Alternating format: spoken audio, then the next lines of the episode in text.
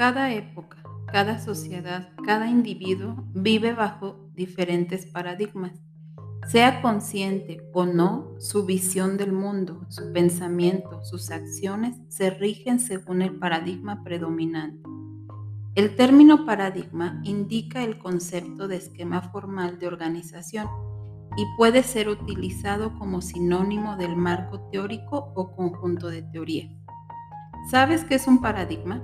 Mi nombre es Mari Carmen Zabaleta y hoy vamos a hablar un poco de los paradigmas. Primeramente, ¿cómo nace un paradigma? Un ejemplo muy utilizado para entender qué es un paradigma es el siguiente. Un grupo de científicos colocó cinco monos en una jaula, en cuyo centro colocaron una escalera y sobre ella un montón de bananas.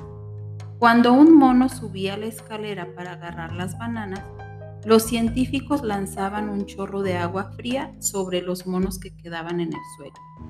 Después de algún tiempo, cuando un mono iba a subir la escalera, los otros agarraban a palos pasando algún tiempo más.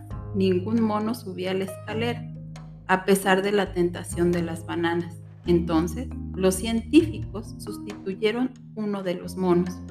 La primera cosa que hizo el nuevo mono fue subir la escalera, siendo bajado entonces por los otros, quienes le pegaron. Después de unas palizas, el nuevo integrante ya no subió la escalera. Un segundo mono fue sustituido y ocurrió lo mismo. El sustituto participó con entusiasmo de la paliza. Un tercero fue cambiado y se repitió el hecho. El cuarto y el último de los veteranos fue sustituido. Los científicos quedaron entonces con un grupo de cinco monos que aun cuando nunca recibieron un baño de agua fría, continuaron golpeando a aquel que intentara llegar a las bananas. Si se pudiera preguntar a los monos por qué le pegaban a quien intentaba subir la escalera, la respuesta sería, no sé. Las cosas siempre se han hecho así aquí. Esta situación nos permite reflexionar sobre lo que significa un paradigma. Dicho en otras palabras, un paradigma es un conjunto de principios que determinan un comportamiento de un grupo.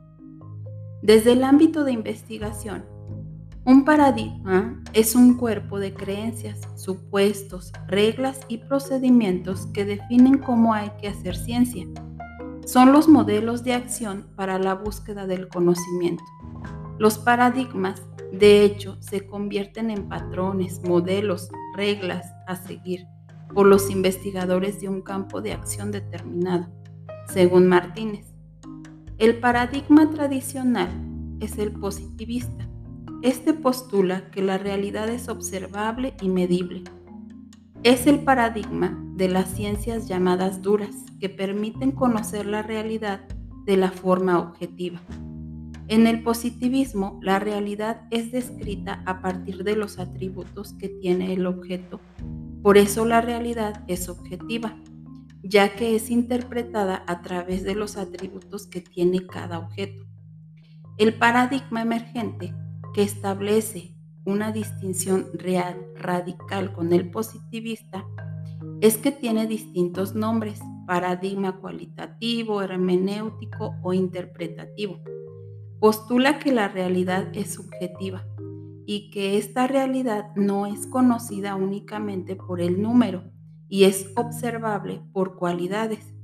En este paradigma se ponen en relación las partes entre sí y con el todo es una forma de interpretación de la realidad más holística y sistemática. La realidad es dinámica y diversas dirigida al significado de las acciones humanas y la práctica social. Está orientado al descubrimiento. Hay una relación, participación democrática, comunicativa entre el investigador y el objeto investigado Considera la entrevista, observación sistemática y estudios de casos como el modelo de producción de conocimiento, permitiendo al investigador entender lo que está pasando con su objeto de estudio. Predomina la práctica, la investigación y la acción. Están en constante interacción. Se puede utilizar en pequeños grupos o escalas.